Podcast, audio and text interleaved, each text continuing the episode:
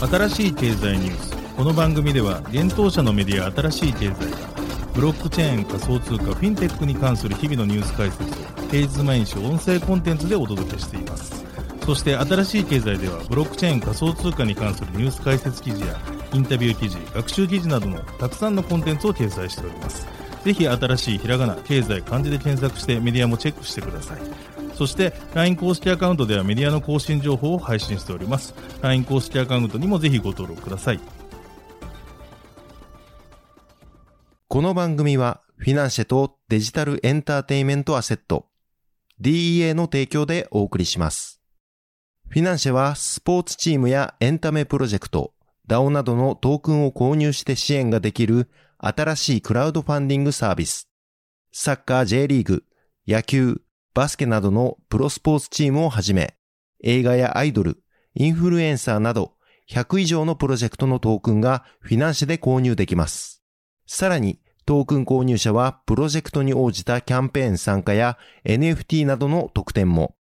ぜひ iOS や Android でフィナンシェのスマホアプリを入れて新たな応援体験を味わってください。あなたの夢がみんなの財産になる。フィナンシェ。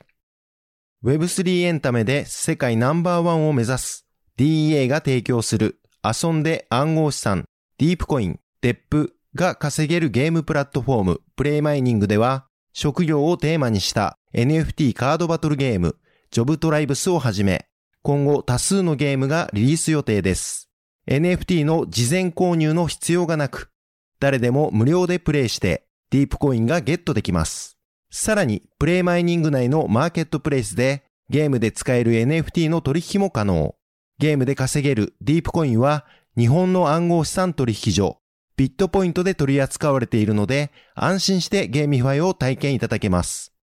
遊んで稼げるだけでなく、世界の誰かを助けられる Web3 ゲームの可能性。まだ遊んでいない人は、プレイマイニングで検索して、ホームページにアクセスして遊んでみてください。メールアドレスだけで登録できます。現当社新しい経済編集部の武田です。大塚です。はい、本日は6月の2日木曜日です。今日のニュース行きましょう。バイナンス約650億規模の Web3 ファンド蘇生。FRB 中銀デジタル通貨発行に伴う金融政策への影響に関する論文公開。アメリカコインベースポルカドット試験的ネットワーク草間上場へ。クラーケングローバルファントム FTM 上場へ。ファーストフードチポトレ米国店舗でビットコインイーサ等の決済対応。シンガポール規制当局金融企業らとトークンや DeFi 研究イニシアチブ発足。ベンディア、BMW らから約39億円資金調達。 Zaif が DOT、ETC、LTC、XLM、XRP 取り扱いへ。サーキュライズとネステ、循環型ポリマーのサプライチェーン追跡へ。武田薬品と三菱倉庫、ブロックチェーンで医薬品流通を可視化。関西サッカーリーグ一部 FCAWJ、フィナンシェでトークン発行。一つ目のニュースいきます。暗号資産取引所バイナンスのベンチャーキャピタル部門バイナンスラボが新たに5億ドル約650億円のファンドを組成したことが6月1日に分かったというニュースです。このファンドは DST グローバルパートナーズ、ブレイヤーキャピタルなどの機関投資家やプライベートエクイティファンドらから支援を受けたといいます。ファンドが投資をするのは Web3 やブロックチェーンに関するインキュベーション、アーリーステージのベンチャー、レイトステージのベンチャーです。アーリーステージのベンチャーの対象は DeFi、NFT、 GameFi、インフラなど Web3 のすべての領域でレイトステージのベンチャーはバイナンスエコシステムの戦略的パートナーとなれるような企業に投資していくとのことです。2018年に設立以来バイナンスラボは25カ国以上から100以上のプロジェクトに投資し、インキュベートしてきました。具体的にバイナンスラボのポートフォリオは OneInch、Audius、Axie Infinity、Dune Analytics、エルロンド、インジェクティブ、ポリゴン、オプティミズム、サンドボックス、ステップンなどがあるといいます。ちなみにバイナンスは今年の4月にステップンへも投資を実施しています。バイナンスの創業者兼 CEO である CG 氏は次のようにコメントをしています。Web3 では価値、人、経済のつながりが不可欠であり、この3つの要素が集まってエコシステムを構築すれば、ブロックチェーン技術や暗号資産のマスアダプションが加速されるでしょう。今回クローズした投資ファンドの目的は DeFi、NFT、ゲーム、メタバース、ソーシャルなどにまたがる Web3 を構築し、リードする可能性を持つプロジェクトやファウンダーを発掘し支援することです。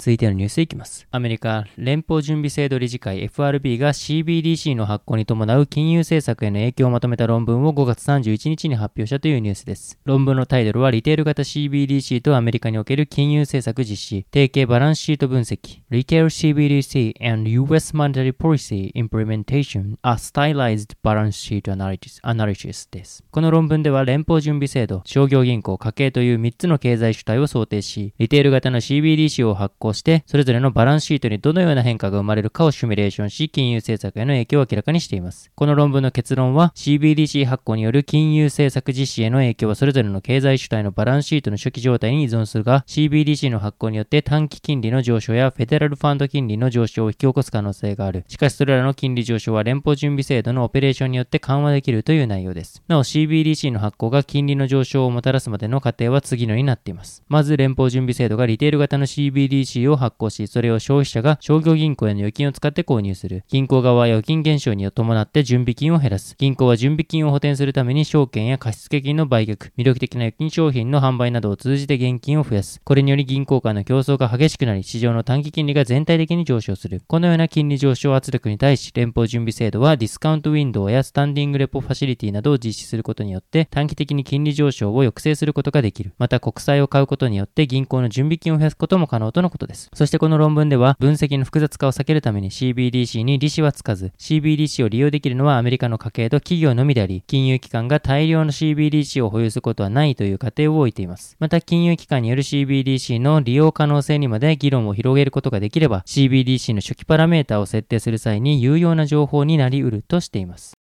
続いてのニュースいきます。アメリカ大手暗号資産取引所コインベースで暗号資産 Kusama ネットワーク KSM が上場することが6月2日に分かったというニュースです。発表によると KSM は流動性条件が満たされ次第コインベース .com 及び同社提供の個人トレーダー向けプラットフォームコインベースエクスチェンジにて6月2日9時以降に取引開始される予定とのことです。取引ペアについては KSM USD をサポート後段階的に KSM USDT をサポートするとのことです。また KSM の取扱いはアメリカコインベースのサービス対象全地域での対応となっています。なお日本は対象外です。コインベースは今年4月に今後新規上場する可能性がある暗号資産50銘柄のリストを公開していますが、KSM はこのリストに記載されていない銘柄となっています。 Kusama ネットワークは異なるブロックチェーンの相互接続、インターペラビリティを目指すプロジェクトであるポルカドットの試験的ネットワークです。Web3 関連プロジェクトへの投資及び研究開発を行っています。Web3 ファンデーションが開発をしています。KSM は現在バイナンスやクラーケングローバル、クーコイン、ゲートなどの暗号資産取引所で取り扱われています。現在の時価総額は約792億円となっています。なお、コインベースでは、おととい暗号資産オプティミズムの上場を発表しています。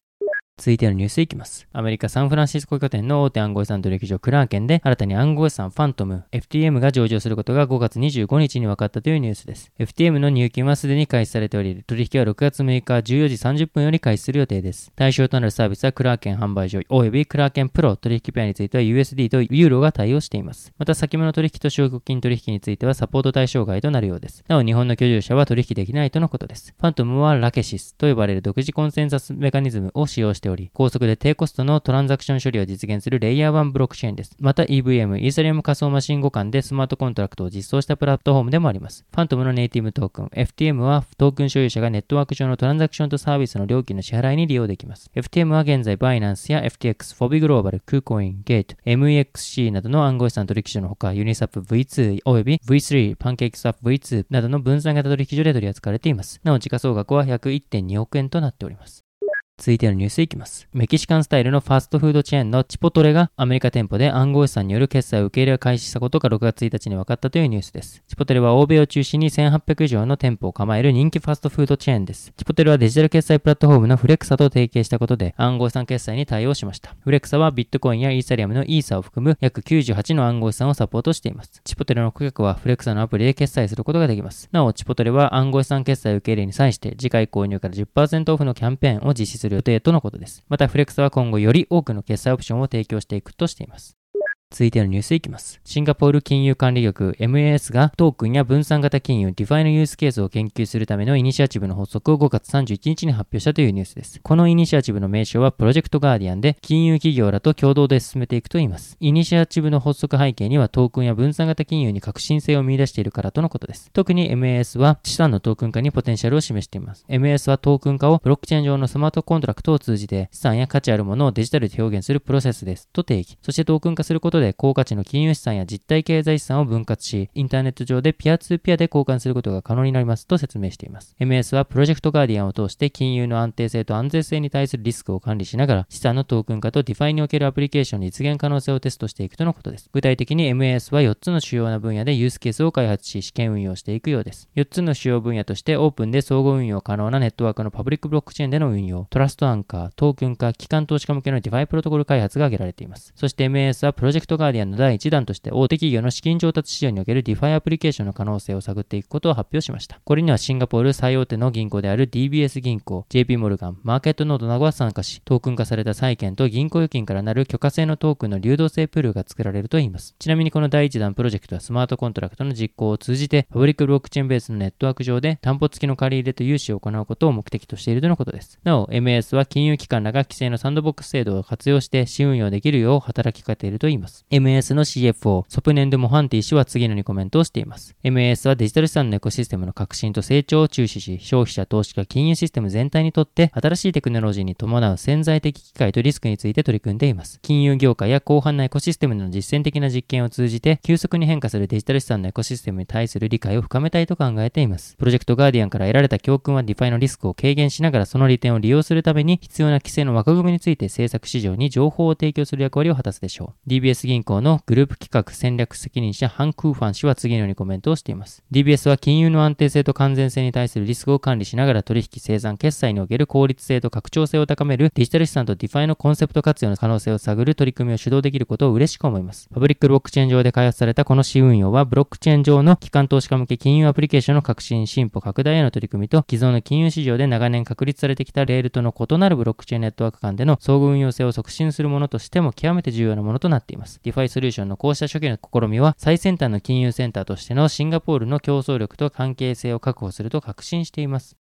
続いてのニュースは、ベンディアが BMW などから約39億円の資金調達というニュースです。エンタープライズ向けブロックチェーンの開発を行うベンディアがシリーズ B ラウンドで約39億円3000万ドルを調達したことを5月31日に発表しました。ベンディアはブロックチェーンとクラウドを用いて信頼のできない主体間のリアルタイムデータ共有ソリューションを提供するスタートアップ企業です。同社は AWS のゼネラルマネージャーやコインベースの技術担当副社長を務めたティム・ワグナー氏が2020年に設立した企業です。これまでに BMW やコンサルティング大手のスラロムなどと実証実験を行っています。なお同社は過去1年間で経常収益は16倍、新規顧客は550%増加したことを発表しています。今回の資金調達はニュービューキャピタルが主導し BMWI ベンチャーズなど計9社が出資したということです。今回含め同社の累計調達額は約65億円5000万ドルとなりました。なお調達した資金は社内チームの成長、市場投入戦略への投資、パートナーシップの拡大、新しい分野の開拓に充てられるということです。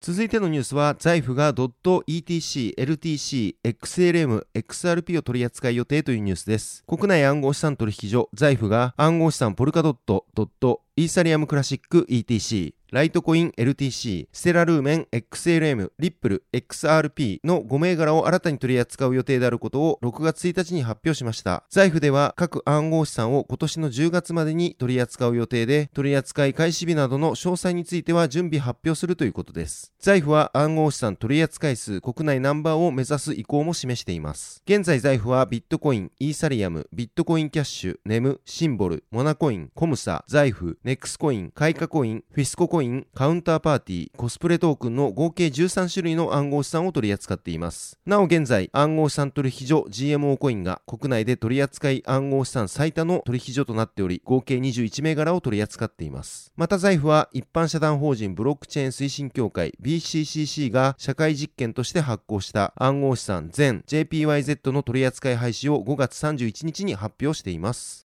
続いてのニュースは、サーキュライズがネステと提携というニュースです。ブロックチェーントレーサビリティスタートアップ、オランダサーキュライズが、フィンランドのエネルギー企業、ネステと提携したことが5月31日に分かりました。この提携により、サーキュライズのブロックチェーンを活用したトレーサビリティプラットフォームを、循環型ポリマーや化学品のサプライチェーンに導入し、再生可能な材料の流れを追跡するということです。循環型ポリマーと化学品の業界では、材料が複数の加工工程を経て、他の材料と混合及び一緒に加工されるため、可視化されたサプライチェーンソリューションが特に重要になっているといいます。具体的な取り組みとしては、物理的な材料のデジタルツインを作成し、バリューチェーン全体で使用された材料に関する情報を保存することで、すべてのバリューチェーン関係者が材料を追跡できるということです。これにより、材料がどこから来て、どこでどのように加工されたかをプラットフォームで検証できるといいます。また、このデジタルツインを活用し、素材や素材から作られた製品のカーボンフットプリントなど、サステナビリティデータに関する情報の提供も可能だといいます。ネステは石油生成や天然ガスの採掘、石油化学製品の生産、再生可能エネルギー事業、バイオ燃料事業などを展開する企業です。世界10カ国以上に拠点を持ち、世界最大のリニューアル燃料メーカーとして持続可能な石油代替航空燃料 SAF の世界展開を拡大しています。2022年2月には伊藤忠商事がネステと SAF の日本市場向け独占販売契約を締結しています。サーキュライズは2021年2月に丸紅と日本とアジアの化学市場向けにサーキュライズのトレーサビリティプラットフォームの展開を目的とした業務提携契約を締結しています。また同年9月には DNP 大日本印刷、三菱ケミカル、リファインバースによるバイオマスやリサイクル原料の管理、追跡の実証実験にサーキュライズのプラットフォームが採用されています。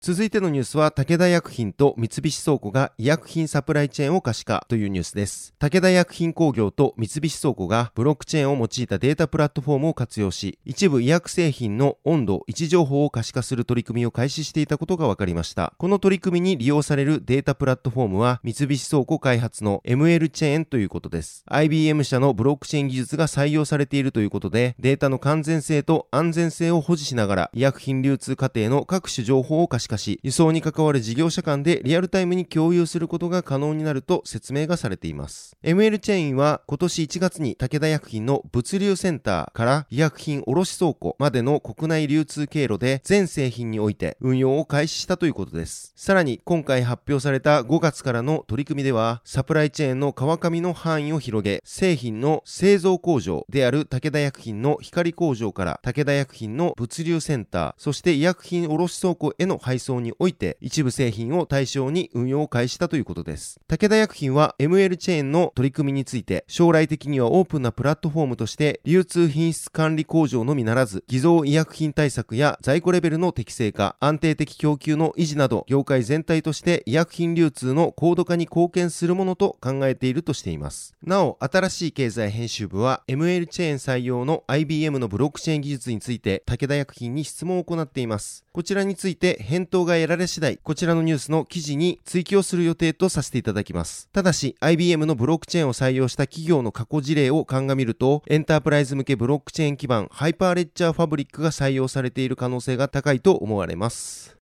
続いてのニュースは FCAWJ がフィナンシェでトークン発行というニュースです。次世代クラウドファンディングサービスフィナンシェで関西サッカーリーグ一部所属の FCAWJ がトークン発行と販売を開始したことが6月2日分かりました。FCAWJ は淡路島全域を本拠地とする社会人サッカークラブです。2018年に FC 淡路島として創立されました。FCAWJ はトークン発行によりサッカーを通して多くの人に淡路島の良さを知ってもらもらい、島の中に熱狂を作っていく未来に向けたチャレンジを行うということです。なお、今回フィナンシェ上で発行されるクラブトークンは FCAWJ トークンとして販売されるということです。このトークン購入者は特典として、クラブ運営の一部に携われる投票企画への参加や、参加型イベントへの招待、特典抽選への応募などの権利が得られます。投票はトークン保有数に応じて投票数が多くなる仕組みや、保有しているトークン数の割合によって、抽選特典の当選確率が変動する仕組みとなっています。ます。また、一定のトークンを保有しているサポーターには限定の特典も提供されるということです。現在発表されている投票企画案として、選手による淡路島のおすすめ観光地プレゼン大会や、チームオリジナルグッズ投票、試合ごとの MVP、年間 MVP 投票があり、また抽選特典案として、選手サイン入りユニフォームプレゼントや、淡路島産玉ねぎ贈呈などがあります。トークンの初回販売期間は、6月2日11時から7月19日21時の予定となっています。新しい経済編集 YouTube は今回の取り組みに関して FCAWJ の COO である三上すばる氏よりコメントを入れていますので、ぜひ合わせて記事もご覧ください。はい、本日のニュースは以上となります。このように私たち新しい経済編集部では、ブロックチェーン暗号資産に関するニュースを平日毎日ラジオで配信をしております。本日ご紹介したニュースはすべてサイトの方に上がっております。ぜひサイトの方も見に来てください。新しいひらがな、経済、漢字で検索して見に来ていただければと思います。また私たち新しい経済編集部では、公式ツイッターの運営も行っております。公式ツイッターでは記事を公開した際の公開通知、そして記事などを更新した際の更新通知としてツイートをさせていただいてております。ぜひこちらもツイッター上で新しいひらがな、経済、漢字で検索して公式ツイッターをフォローしていただければと思います。それでは本日はありがとうございました。ありがとうございました。